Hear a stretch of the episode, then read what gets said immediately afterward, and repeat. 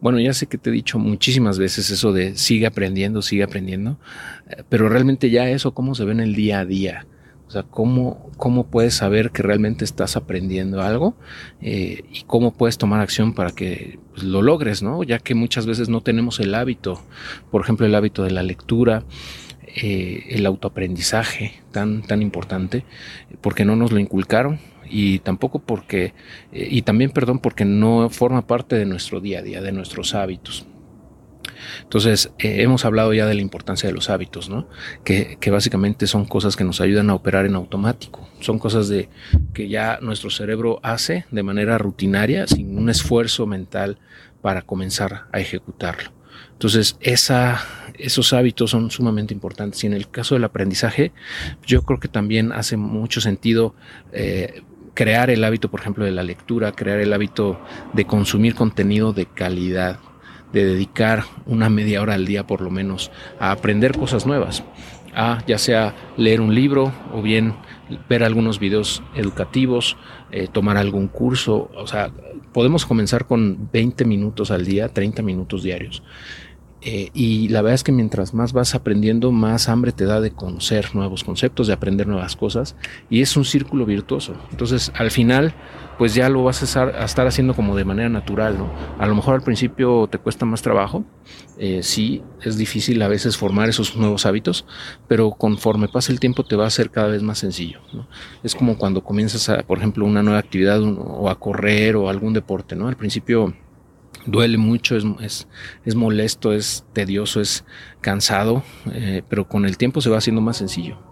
Y llega un punto en el cual ya lo haces de manera natural, ya no, ya no, ya no te hace, digamos, ya no te, te genera un malestar o una molestia, mejor dicho, el tomar acción en ese sentido, porque ya forma parte de tu, de tu día a día, de tu naturaleza.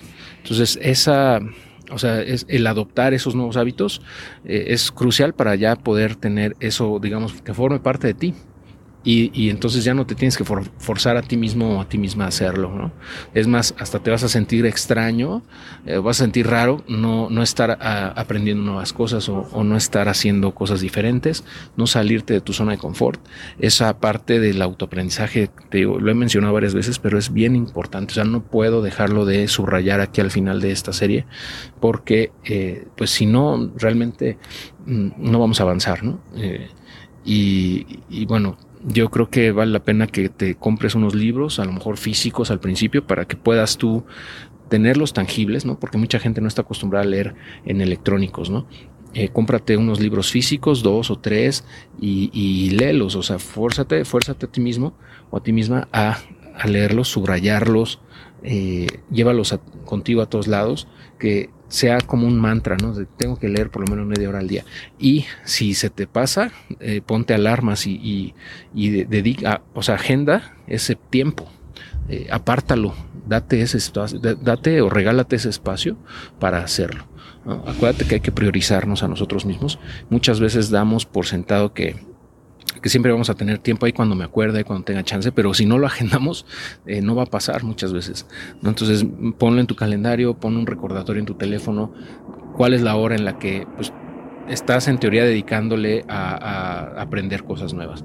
Y después ya, a lo mejor ya no necesitas agendar nada, simplemente eh, en cualquier espacio que tengas disponible lo vas a poder hacer, pero porque ya lo tienes dentro de ti, ¿no? Ya forma parte de ti o de tu hábito, de tus hábitos de, del día a día.